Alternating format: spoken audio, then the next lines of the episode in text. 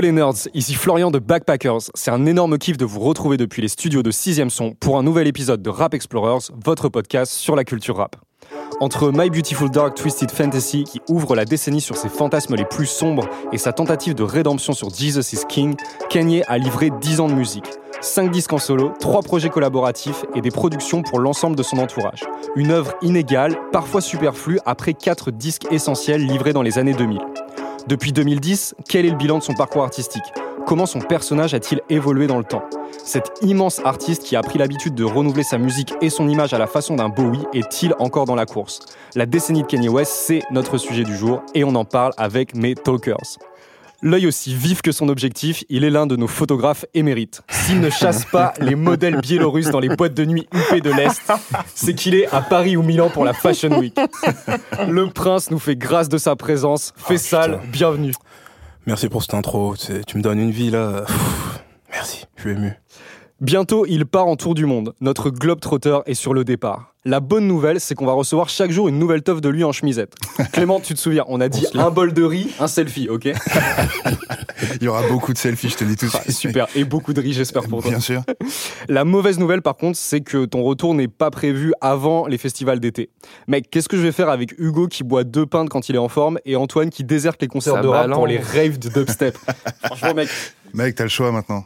Soit, soit t'acceptes de pas boire, soit tu te dis au pire c'est pas grave, j'accepte de boire tout seul. C'est comme ça que j'ai commencé, que c'est comme ça que j'ai rencontré Fessal.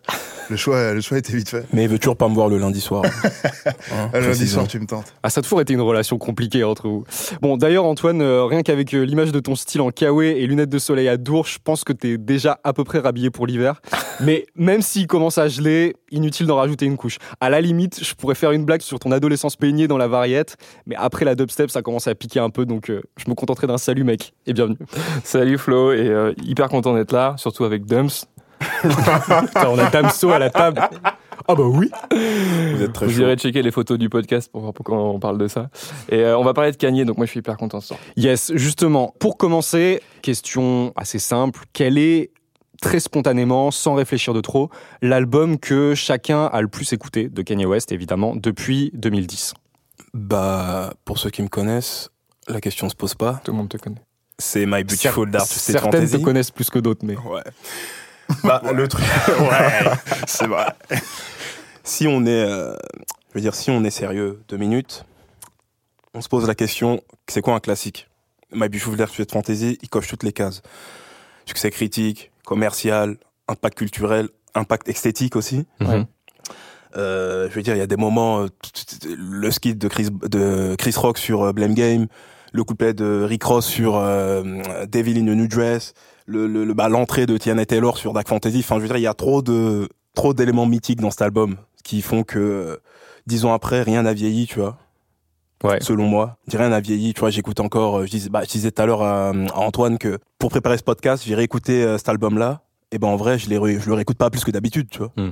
Tu vois, je veux dire, c'est rare que je passe, euh, que c'est rare de, que, que je fasse une, deux semaines sans écouter au moins un de son cet album, tu vois. Ok, donc pour toi, ça fait partie de- des, des albums que Bah, t'écoutes en permanence. c'est- Aujourd'hui, c'est un en album permanence tu sais, dans ton casque. C'est un album qui m'accompagne dans la vie de tous les jours, tu vois. C'est beau ce que tu dis. C'est marrant parce que moi je suis pas du tout d'accord avec ça. Euh, Pour moi c'est un, On a c'est un ce des débat-là, albums, ouais. ouais, c'est un, c'est un débat qu'on, j'avoue, qu'on a déjà eu. Euh, et pour moi c'est un album qui a extrêmement euh, mal vieilli, notamment parce que c'est quelque chose de, de qui pour moi est très maximaliste, très grandiloquent. Et je trouve qu'aujourd'hui le, le rap en est plus trop là. On est dans une vibe qui est euh, beaucoup plus minimaliste, beaucoup plus froide.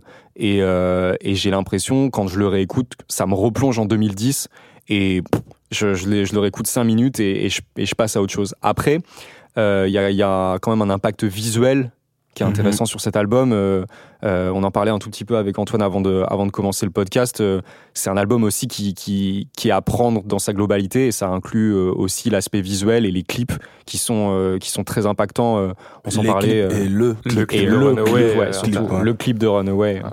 Je peux mettre les pieds dans le plat ou pas? Vas-y, peux complètement. T'es prêt, Fessal Mhm. Ok, moi, l'album que j'ai le plus écouté ces derniers temps, ça reste Yé. Et j'aime beaucoup cet album, alors que tout le monde lui crache Ah, dessus. intéressant. Grave, original. Mais euh, j'aime cet album parce que parce que j'aime les artistes torturés, parce que j'aime voir un petit peu comment euh, comment d'une d'une situation d'un d'un déséquilibre euh, dans sa Mental. vie, dans des équilibres mentaux. Qu'est-ce qu'il arrive à en sortir artistiquement? Et je trouve que Yes, c'est un, un excellent album et j'apprécie en plus particulièrement sa, le côté court de cet album. Mm. Qui permet de condenser énormément de choses en, en très peu de temps. En tout cas, moi, j'y, moi, j'y vois beaucoup de beauté et beaucoup de, beaucoup de choses, même si je trouve que, enfin, même si la question posée veut pas forcément dire que c'est quel est le meilleur album, mais quel est l'album que écoutes le plus facilement. Mhm. Et Yeah est clairement l'album que j'écoute le plus facilement. Ok. Ouais, c'est intéressant, je. Mais dans cette veine-là, Ouais. de d'artistes torturés, tu trouves, tu trouves plus marquant que euh, Kitty Ghost avec Kid Cudi? Ouais, parce que je suis pas hyper sensible, mais c'est très subjectif. euh, c'est très subjectif, pardon. Je suis pas hyper sensible euh, à leur collaboration. J'ai jamais vraiment été séduit par ce qu'ils font tous les deux. Alors je sais que là, je suis en train de. Il y a des mecs qui perdent des cheveux, des nanas qui sont en train de crier. Calmez-vous, mesdames. Mais, euh, mais euh, non, non, vraiment le. Pour le coup, non, vraiment, je suis sérieux en plus. Pour le coup, Bah, parce euh, que, je- ce je- que ce que ce qui est drôle, c'est que ce que tu viens de dire à propos de Ye, moi, c'est ce que j'ai ressenti en écoutant Kitty Ghost, tu vois. Ouais, bah, c'est deux albums qui se complètent. hein. C'est un peu le, Ouais. le yin et le yang de cette période-là de Kanye, je trouve. Il y a un côté. euh, En fait, dans Ye, moi, franchement, Ye, je l'ai réécouté. Et effectivement, je trouve qu'il y a des choses qui sont beaucoup plus intéressantes que ce qu'on a pu entendre ou ce que les gens ont un peu euh, Mhm. laissé, euh, laissé penser au moment où il est sorti. Je sais par exemple qu'un morceau comme I Thought About Killing You, Mhm. euh, c'est un morceau en fait qui a, une fois que tu le laisses un peu prendre du recul, il a vachement de sens. Ouais. Il fait écho aussi à tout un tas de choses qui se sont passées avant dans sa carrière, je trouve. Kanye, il a, il a une capacité, je trouve, à, à- d'un côté, il est très premier degré, mais il arrive hyper bien à, à quand même jouer de son personnage et à jouer de ce qu'on lui reproche, tu vois. Mhm. Quand, il, Ouais. quand, il, quand il signe son, la cover de l'album de euh, Je suis bipolaire, Bipolaire, et j'aime euh, ça, ouais. j'aime ça, c'est, c'est énorme, quoi. Tu l'as dit, il le fait dans tous ses albums, mais typiquement celui-ci, qui arrive euh, en dernier, je crois, parmi tous les albums qu'il a sortis en 2018, là, le, Ouais. le Crazy June. Euh, je sais pas si c'est le dernier. Je suis pas Je sûr que ce soit le dernier. J'ai un doute là-dessus. À vérifier. Mais Non, quoi je pense que c'est euh, Tiana Taylor le dernier. Ouais, c'est possible. Mais quoi qu'il en soit, ce qui m'intéressait et ce que j'ai trouvé dans cet album, c'est comment le mec, alors qu'il se présente en solo cette fois, Mm. Mm. qu'est-ce qu'il va nous dire, qu'est-ce qu'il va nous raconter, comment il va construire son truc. Il n'y a pas vraiment de nouveauté, clairement. Mais je trouve que, encore une fois, euh, à la Kanye, euh, superbe sample choisi, euh, les messages sont clairs, le- ils sont bien rappés. Enfin, en tout cas, moi, ça me plaît. Mm. Bref, c'est un album que je trouve euh, facile à écouter. C'est vrai que sur le titre euh, I Thought About Killing You, il y a un peu le même délire que sur The Life of Pablo quand il fait I Love Kanye. Il y a Ouais, ce côté genre prise de recul énorme sur son personnage, Ouais. à tel point que des fois tu te demandes si, tout n'est pas complètement calculé, même dans ses, jusque dans ses pétages de Ouais. plomb. Pas- tellement il y a de recul et tellement c'est, il, il dit exactement juste ce que, ce que les gens pensent. Donc est-ce que c'est une prise de recul sur des commentaires euh, ou sur des réflexions qu'on lui fait, ou est-ce que c'est juste une maîtrise totale de son personnage? Moi personnellement, je me pose encore euh, la question. Ouais. C'est drôle que tu dis ça parce que rappelle-toi, dès que Kanye ouvrait la, bouche ou, enfin, ou tweetait quelque chose, tout le monde était en train, il y avait des théories du complot, il y avait des mecs qui étaient capables de te sortir des articles de 1000 mots pour t'expliquer qu'en fait c'était prémédité, Mm. qu'il a, il a dit ça parce que machin. Et quand tu écoutes cet album, et après je promets que j'arrête avec, quand tu écoutes cet album, je me rappelle plus du nom du morceau, mais à un moment il explique que Kim lui dit euh, qu'elle flippe, qu'elle est en train de chialer en disant on va tout perdre si tu continues à dire des conneries sur, Ouais. euh, Ouais. sur justement l'esclavage Mm. bah, tu vois qu'en fait, il donne pas vraiment de réponse par rapport à ça. Mais euh, ça répond juste au fait que le gars c'est devenu un personnage tellement important avec une fanbase qui se reconnaît tellement plus dans le fait que le gars il pète complètement les plombs psychologiquement qu'ils sont capables de te sortir des trucs qui sont à mon sens aberrants. Antoine, toi, quel est l'album que tu as le plus euh, écouté de Kanye euh, dans, la, dans cette dernière décennie là qui vient de s'écouler? Alors, c'est une question que j'ai mis pas mal de temps, enfin, à laquelle j'ai mis pas mal de temps à répondre. En fait, moi, il y a un truc qui s'est passé avec Kanye, et je pense que c'est probablement le cas de pas mal de gens qui l'ont découvert dans la décennie d'avant. C'est que euh, il y a un tel, euh, il y a une telle distance en fait entre ce qu'il a pu faire au, au- enfin, au milieu de la décennie 2000, donc avec euh, ses deux premiers albums, et euh, Mhm. tout ce qui va venir après, notamment. En fait, My Beautiful Dark Twisted Fantasy. Au-delà de tout ce que tu as pu rappeler Fessal, c'est en rupture de malade avec son style Ouais. à lui en fait. Bon, il y avait, il y avait des, incursions hyper pop, euh, assez commerciales, un peu électro qui arrivaient dans, dans Graduation. Mais là, euh, Mm. quand, tu, quand tu regardes l'écart qu'il y a entre euh, Graduation et My Beautiful, tu te dis, OK, le, le mec est passé dans une autre dimension. Et à cette époque, moi, ce que je me suis dit, c'est, OK, c'est un mec de plus qui est sorti du rap pour aller vers la pop. Du coup, j'avais un peu boudé cet album-là. Ouais. Et en fait, j'ai un peu, euh, on va dire, euh, regardé d'un œil très distant tout ce qui s'est passé jusque, enfin, après ça, en fait. Euh, Watch the Throne, The Cruel Summers, etc. J'écoutais, mais Même Dark Twisted à l'époque, c'est un album que tu as peu écouté. Franchement, Dark Twisted à l'époque, je l'ai quasiment pas. Je sais même pas si j'ai fait une écoute en, entière, quoi. J'ai vécu la même chose qu'Antoine, mais je te laisse. euh, Et, Mm. euh, et après, donc il y a Jesus qui sort. Bon, moi, j'aime beaucoup tout ce qui est musique électronique à la base. Et en fait, quand Jesus sort, tout le monde me dit. euh, il faut aller l'écouter, mec. C'est euh, il y a Geza, il y a Geza Yes. Stein dessus, il y a Brodinski. Enfin, tu vas adorer quoi. Et donc j'ai été m'écouter euh, Jesus. franchement, je vais pas mentir, la première fois, j'ai pas du tout pris une claque. C'est beaucoup quand ça arrive, c'est donc Yeezus, c'est 2013. Ouais. C'est beaucoup trop éloigné de tout ce que de ce à quoi ressemble le rap à l'époque. C'est super compliqué d'avoir du recul et de se dire ok, c'est un album de rap qui va qui va marquer euh, qui va marquer la décennie et qui sera qui sera bon. Bon, au final, j'ai appris à l'aimer. Mais ça a pris euh, peut-être euh, ouais, peut-être deux trois ans plus tard où je me suis vraiment dit Mhm. ok, euh, euh, Yeezus c'est vraiment un monument. Il y a des trucs qui sont hyper intéressants dessus. Mhm. Et du coup en fait j'ai pris un peu la discographie à à, à, à rebours, ouais. de, de de Kanye. Et je pense qu'il il a fallu attendre. euh, 2015-2016, à, peu près au quelques années après qu'on ait lancé le site, pour que je me reprenne en fait tous ces albums, notamment My, My Beautiful Dark Twisted. Mhm. Mais donc voilà, celui dont, que j'aurais envie de retenir en tout cas, c'est Yeezus parce que c'est celui qui m'a Ok. qui m'a réamené en fait à, à écouter Kanye d'une oreille un peu différente Mhm. de ce que ce qui nous avait habitué en fait sur les trois premiers albums avec des bah, je vais pas refaire le truc, vous le savez, des choses hyper soulful, euh, Ouais. un- un- une, une conception du rap qui est beaucoup plus traditionnelle entre guillemets et qui euh, qui faisait beaucoup moins de place à la pop, à l'électro, à des choses plus euh, à d'autres styles en fait. D'accord. Euh, c'est marrant, moi je pensais que tu allais me dire The Life of Pablo, parce que c'est un album dont, dont, dont tu parles assez souvent et sur lequel tu as l'air d'être pas mal revenu aussi. Ouais, je suis beaucoup Euh, revenu sur cet album.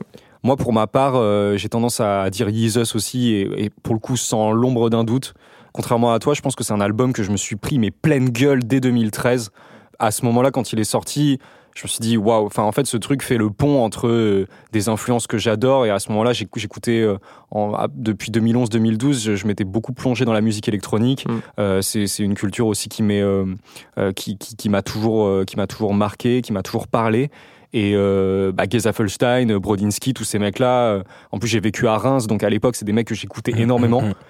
Et, euh, et en fait, C'était, euh, je de te couper, c'était l'après, juste après Aleph, c'est ça? Pas longtemps Ouais, après, c'est- ouais. si, si, si. Et en fait, Ouais, retrouver ces mecs-là sur un album de Kanye, pour moi, c'est, enfin, franchement, mon cerveau a juste explosé à ce moment-là. Et ce que j'ai beaucoup aimé sur cet album, c'est le côté euh, bah, très minimaliste en fait. Mm. Là où, euh, là où Dépouiller son son. Ouais, c'est ça. en fait. Et My Beautiful Dark Twisted Fantasies, justement, moi j'ai tendance à, à trouver qu'il a mal vieilli parce que il y a énormément de choses, que c'est très chargé. Et à l'inverse, ce côté euh, à la fois très minimaliste et cette espèce de chaos électronique euh, que qu'on peut entendre dans Yeezus, moi c'est un truc qui m'a énormément parlé. Le fait de de, de, de couper un son avec des, des basses saturées et d'un coup t'as un sample de soul qui vient genre calmer le jeu et ça repart de plus belle derrière. Enfin, Ouais. cette espèce de, de, ouais, de- d'énorme chaos qui était à la fois dans l'album et aussi un peu dans la, dans la tête de Kanye parce que c'est aussi à ce moment-là où on commence à arriver avec, euh, avec son personnage euh, euh, beaucoup, plus, beaucoup plus énervé, qui a tendance à, à vouloir aller contre le système. T'as un espèce de Ouais. discours dans cet album qui est contre la société de consommation. ouais, qui se veut très subversif tout en étant complètement ancré dans le système, Mhm. puisque lui-même euh, était en plein en train de développer euh, sa marque de fringues. Et ce qui est aussi intéressant dans cet album, je trouve, c'est le rôle euh, de Rick Rubin, Ouais. euh, qui vient, euh, qui vient en fait jouer comme un, L'épuré, ouais. ouais, Ouais. comme un Mhm. chef d'orchestre, comme un réalisateur. C'est ça, c'est- c'est c'est vraiment un rôle de réal et qui va du coup sortir un album condensé en peu de tracks et qui fait que contrairement à ce que ce qu'il a pu sortir par exemple sur un Life of Pablo Ouais. où il y a des expérimentations que je trouve très intéressantes mais ça manque de de de De consistance. ouais de, Ouais. et de d'un aspect plus synthétique en fait Ouais, je suis d'accord. Il y a un autre point sur Yeezus, et moi c'est aussi pour ça que j'avais envie de retenir cet album-là, c'est qu'en en fait quand tu regardes la discographie de, Mhm. la, la décennie de Kanye dans son ensemble, Mhm. tu vois aussi que Yeezus c'est un point vraiment de bascule hyper important au niveau de la personnalité de Kanye. c'est vrai Pour moi c'est vraiment à partir de cette époque-là où Kanye devient une icône hype en fait. Où euh, Ouais. il, a, il commence à avoir une influence de dingue sur l'aspect, l'aspect- dans l'aspect mode, etc. Mhm. et où il devient vraiment bah, c'est là en fait où il y a toutes les espèces de, de petits caniers euh, caniers miniatures là qui Mhm. émergent qu'on voit un peu partout dans les concerts etc des mecs sapés comme lui moi perso c'est pas le canier qui m'a parlé et je me suis toujours plutôt euh, intéressé à ce qu'il faisait musicalement mais j'ai quand même l'impression que il aurait pas l'influence qu'il a aujourd'hui et si aujourd'hui en, en 2020 et en 2019 on va dire un album de Kanye c'est toujours aussi attendu c'est quand même qu'il a réussi en fait à être euh, un peu euh, Bah, than life et au-delà de la musique en fait. Ouais. il est, Mm. il est, c'est pour moi c'est vraiment peut-être un des mecs les plus influents dans la culture afro-américaine de cette décennie en fait, au-delà de la musique uniquement quoi. Mhm. c'est très intéressant parce que en 2013 Ah bah, c'est justement le moment euh, c'est justement le moment où, il y a- où euh, enfin, je me souviens, c'est dans une interview avec euh, Zayn Lowe, le mec arrive et dit ok le rap c'est le c'est le nouveau rock et c'est nous les rockstars et c'est moi la plus grosse rockstar de, de toutes les rockstars qui existent sur la planète et, euh, et, et c'est aussi à ce moment-là où il arrive avec euh, bah, ce qu'il appelle dans, dans I Love Kanye euh, le New Kanye. Le new Kanye ouais. Mm. Et le New Kanye en fait c'est marrant parce que d'un côté bah musicalement moi je trouve qu'il est il est ultra pertinent. Il faut se souvenir que My Beautiful, quand il sort, le succès critique et commercial, c'est dingue. Il n'y a Mm. peut-être pas un autre album, à l'exception, à mon avis, de To Pimp a Butterfly, qui a été autant adoré et validé par euh, Mm, tant la mm. critique que le public. C'est faut quand même avoir les avoir bien accrochés, comme on dit, pour Ouais. euh, passer de ça et euh, s'être ouvert à un public hyper pop, etc. Et revenir avec un album qui globalement est tout sauf easy listening. Quoi. Donc je trouve qu'il a quand même de la, il- a quand même une capacité à se remettre en question et à, Mm. et à se rechanger de style qui est, qui est assez dingue. Bah, justement, dans l'interview dont tu parlais, c'est là où il dit que je suis capable de vous offrir un album parfait. C'est ce que j'ai fait avec Ouais, My Beautiful exactement. Dark Twisted Fantasy. Maintenant, on va passer sur autre chose. Et il nous a donné il revient dans l'expérimentation. Ouais. Ouais, c'est, c'est quand même fort. hein. Ce qui est intéressant sur cette, euh, sur cette partie de la décennie, donc cette première moitié, on va dire, c'est que il est justement dans cette espèce de recherche de. Enfin, Kanye est très fort pour ça, pour renouveler son personnage, renouveler sa musique, partir dans des directions différentes, voire complètement opposées avec ce qu'il avait proposé à l'album précédent. Est-ce que vous trouvez que ce- ça, c'est une dynamique qu'il a conservée par la suite, donc dans la deuxième euh, moitié de cette décennie, ou est-ce que vous avez l'impression que c'est quelque chose qui s'est un peu perdu et où aujourd'hui, justement, euh, euh, on a plus de difficultés, ou Kanye a plus de difficultés à se renouveler? Quelle est votre analyse par rapport à ça? Moi, je dirais qu'il vit sur cette aura-là. Mais pour répondre à ta question, euh, ça s'est un petit peu estompé. Euh, tout simplement parce que euh, à l'époque dont tu parles, il n'y avait pas que lui en fait. Et s'il se permettait de dire ça, c'est parce qu'il y avait aussi d'autres artistes noirs en l'occurrence. Je pense à Jay-Z, je pense à Beyoncé qui était en train de vivre la- son meilleur moment, en tout cas jusqu'à présent le meilleur moment de sa carrière. Et je pense à des mecs qui sont pas forcément des artistes, mais je pense à un mec comme Obama. Ouais. Bref, aux États-Unis, à l'époque, les Noirs, ils se sentent à la fois euh, valorisés parce Mhm. qu'il y a des stars qui émergent et qu'il y a des gens qui ont un talent universel, enfin qui est reconnu universellement. Et en même temps, ils se rappellent qu'ils sont noirs parce qu'il y a des, des gamins qui se font buter par des flics.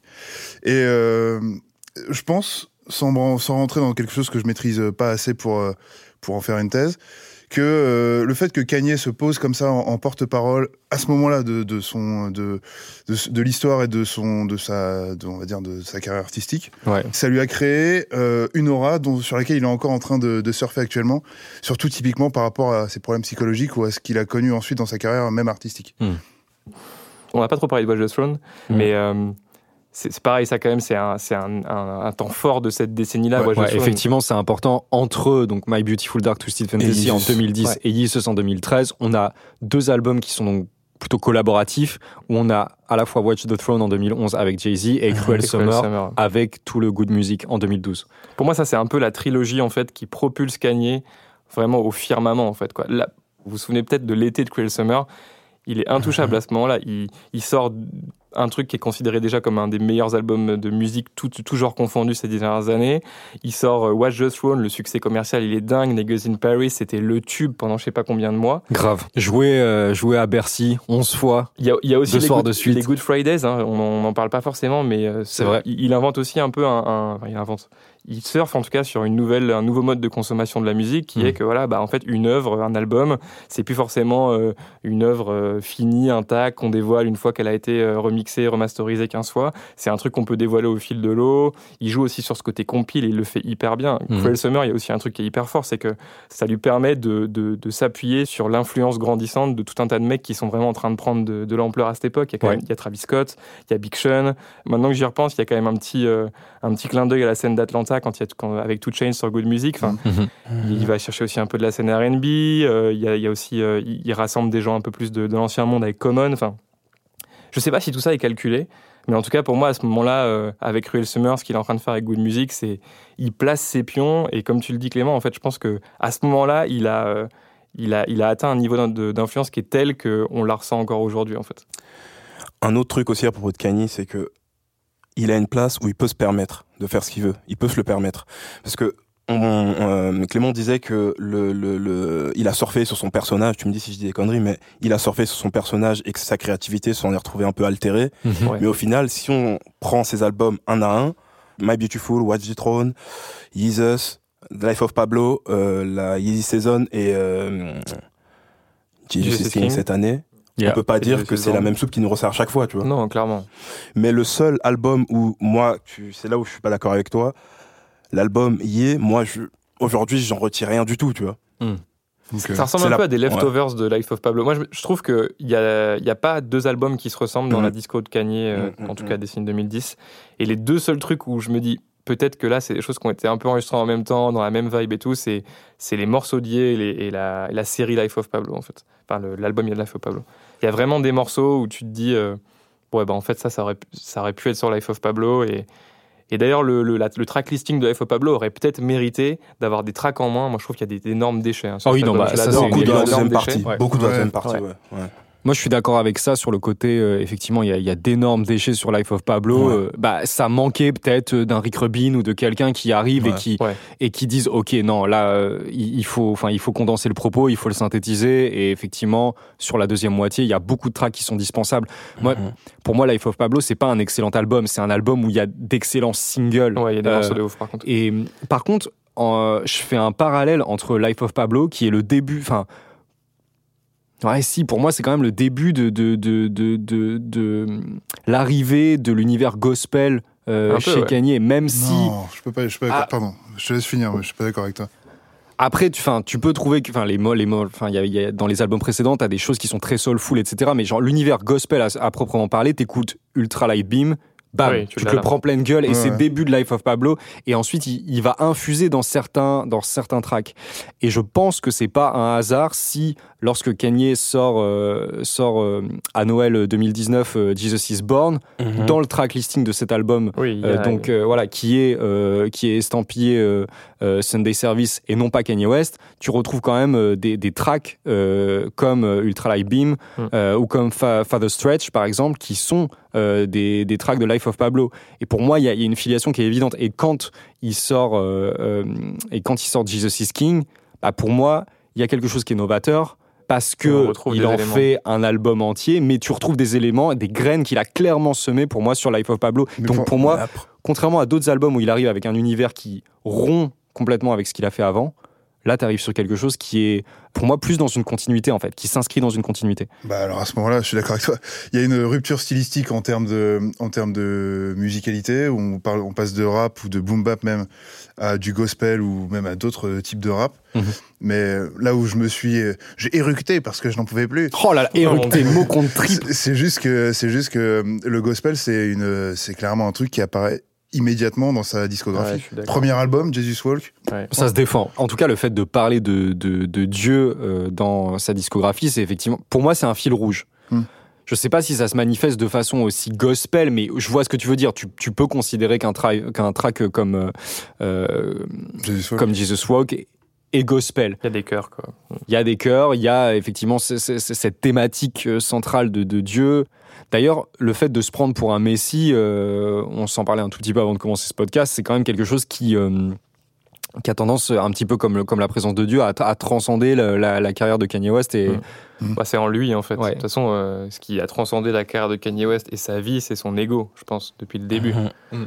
Enfin, voilà, on a tous des anecdotes en tête euh, qui se sont passées euh, plus ou moins tardivement dans sa carrière, où en fait, euh, son ego l'a, l'a, l'a emmené dans, sur un territoire, euh, un territoire glissant, quoi. Depuis là, le début, ouais. c'est... mais c'est aussi sa force, en fait, c'est ça le truc. Mm. Et euh, pour rebondir sur ce que tu dis, la première fois que c'est réellement manifesté, c'est avant euh, Collège Dropout, Mhm. quand il était chez Rocafella et que personne croyait en lui, Ah ouais. et qu'il a forcé pour sortir son album. Ouais.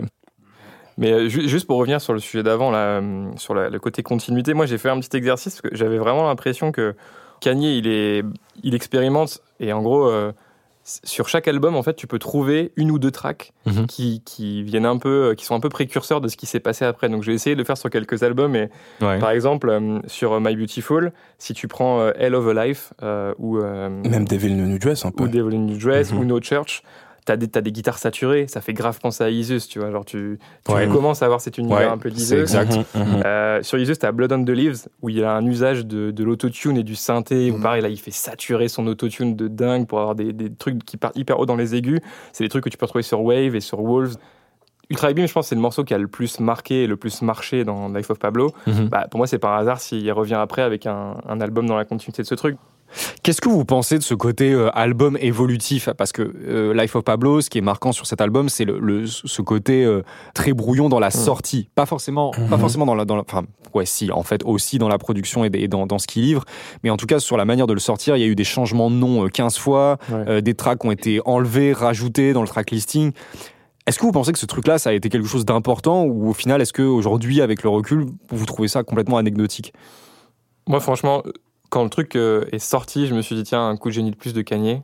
Euh, avec du recul, je pense que c'était plutôt anecdotique. On n'est mm. vraiment pas sur un truc historique. Euh, déjà, au global, tout, je pense qu'il y a beaucoup de gens qui sont passés un peu à côté de ce truc. Moi, perso, j'ai même pas, enfin voilà, il y a des, en le réécoutant là pour le podcast, je me suis rendu compte de certains changements, etc. Mais au final, est-ce que, euh, est-ce que vraiment ce truc-là a marqué un peu un avant et un après euh, J'ai pas du tout l'impression. Hmm. Personne d'autre que Kanye s'est lancé dans ce genre de truc. Ouais. Même lui, il l'a pas refait sur ses sorties d'après. Moi, j'ai l'impression que c'est un. Enfin, au moment où cet album est sorti, comme tu l'as dit, il y a eu qu'un changement. Il a été repoussé dix fois, il y a eu qu'un changement de nom, etc. Je pense qu'il s'est laissé prendre un peu dans une sorte de, d'engrenage et de truc où il, où il s'était engagé à livrer des choses et il a eu du mal à, finir, à finir le produit. Et il a profité de ce truc-là en disant Ouais, en fait, euh, mon album il n'est pas fini, euh, mhm. c'est une œuvre un peu mouvante. En vrai, ça aurait pu très bien marcher, mais j'ai l'impression que ça a été un peu anecdotique quand même. Mais pour moi, euh, Life of Pablo, c'est le premier album playlist que je considère comme euh, un album où tu viens, tu prends les sons qui t'intéressent et le reste tu jettes quoi. Ouais, je sais pas si c'est le Tu parles de sa discographie. comment? Tu parles de sa discographie. Ouais, ouais. Hmm. C'est vrai que dans la façon dont il l'a présenté, il y avait un peu ce côté-là. Même euh, le, le, moment où il dévoile l'album, euh, donc euh, donc c'est ouais la retranscription à New York. Donc donc c'est ça, se passe ça se passe à New York. C'est rediffusé dans les salles de ciné du monde entier et uh-huh. c'est couplé avec un show de la Yeezy Season 3 où il présente du coup sa nouvelle collection de mode. Et c'est vrai que enfin ce truc-là, moi je me souviens, on était, on était ensemble au ciné avec Antoine et Hugo d'ailleurs euh, au moment euh, où, où, où, c'est sorti et on est sorti de là, on se dit mais qu'est-ce que c'est que ce bordel? C'était brouillon. C'était très brouillon. Le mec arrive, et, euh, il chope le jack, il branche son iPhone et bam, voilà mon album quoi.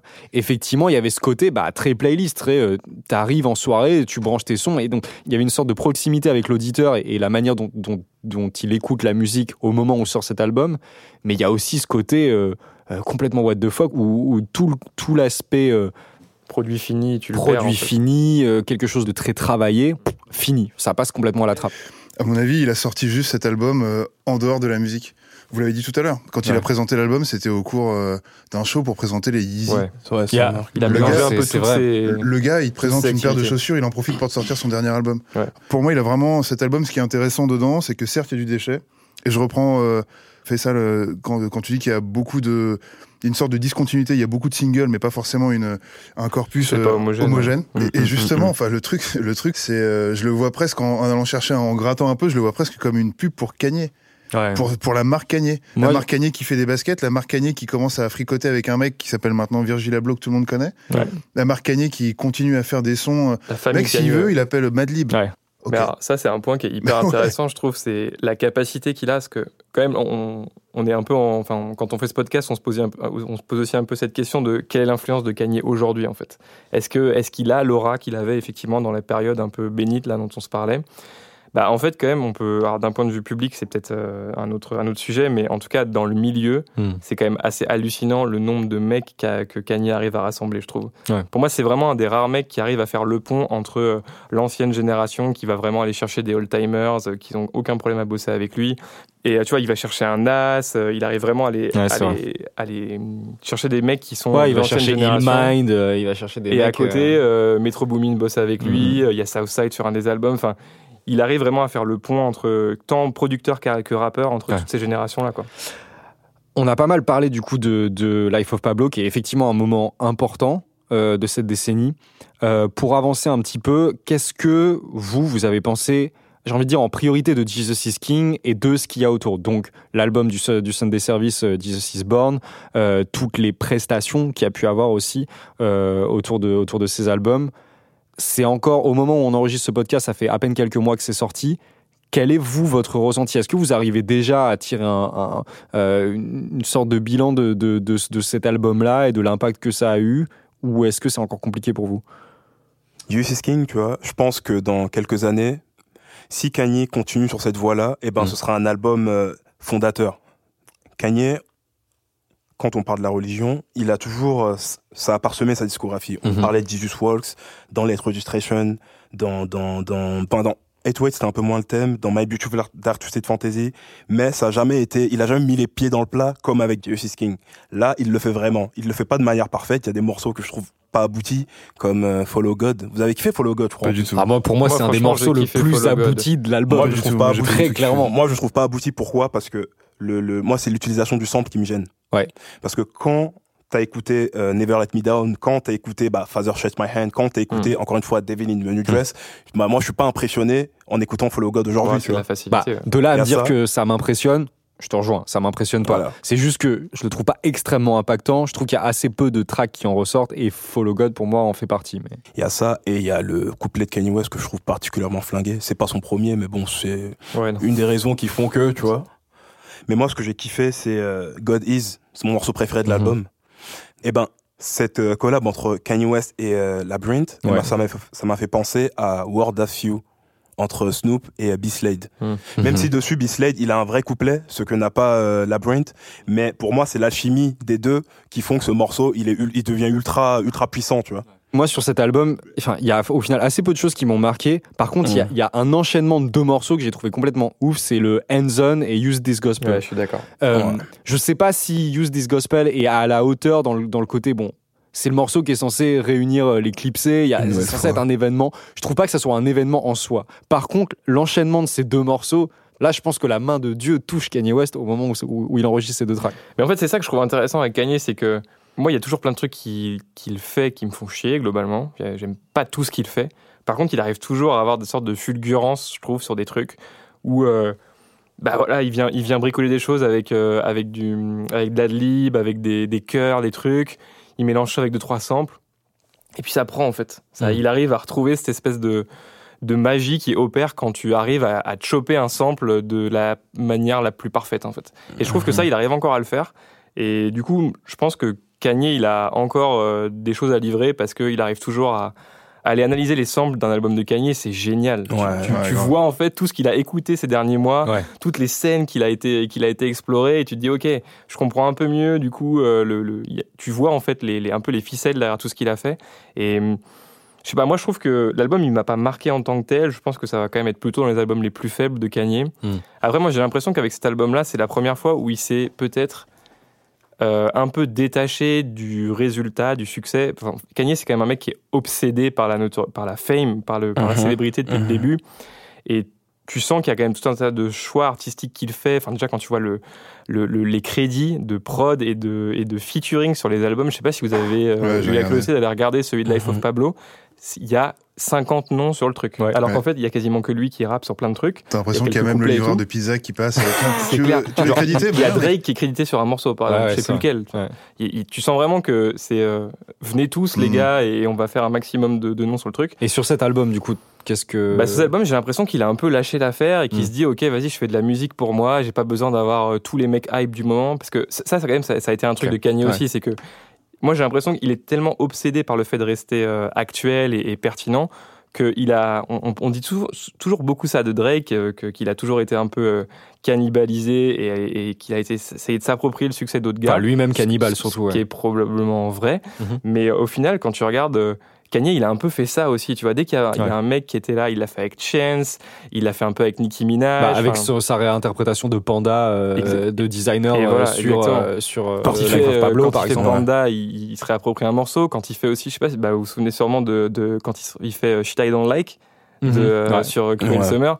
Bon bah voilà, il y a le morceau de Chief Keef qui est, qui est le tube de Ouais. l'année et il Mhm. reprend quasiment le truc. Enfin, et, et je trouve que là, pour la première fois, on sent que bah il a pas, il a pas été chercher euh, les mecs du moment. Il a Mhm. fait avec euh, les gars qui il bosse depuis depuis tout le temps, c'est-à-dire euh, Ouais. Mike Dean.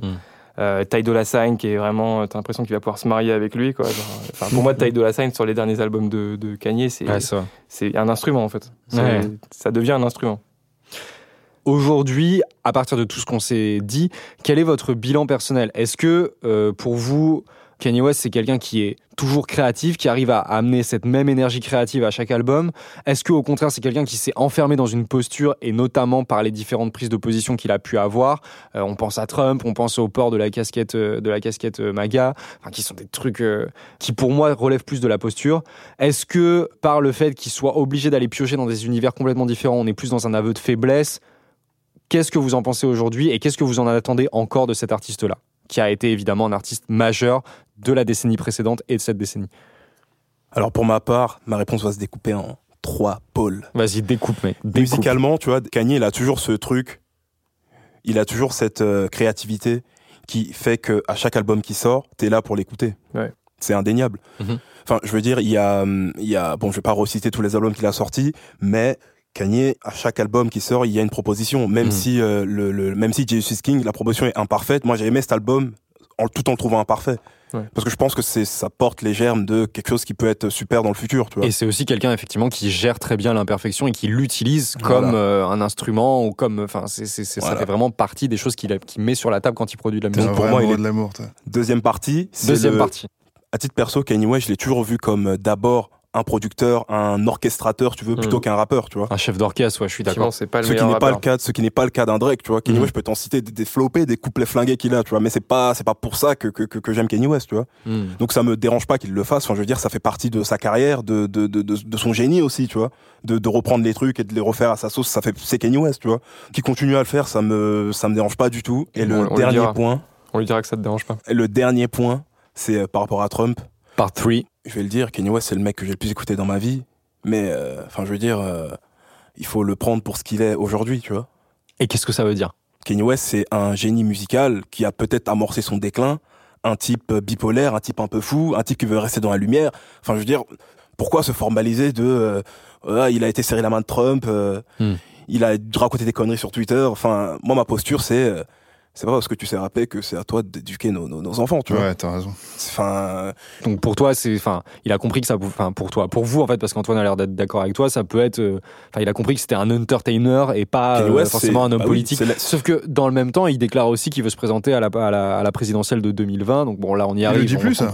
Non, mais en tout cas, ça, ça, ça, coïncidait aussi avec avec une période où euh, il se voulait à la fois avoir un impact au niveau de la société et en même temps. Je trouve qu'il y a un mauvais procès là-dessus.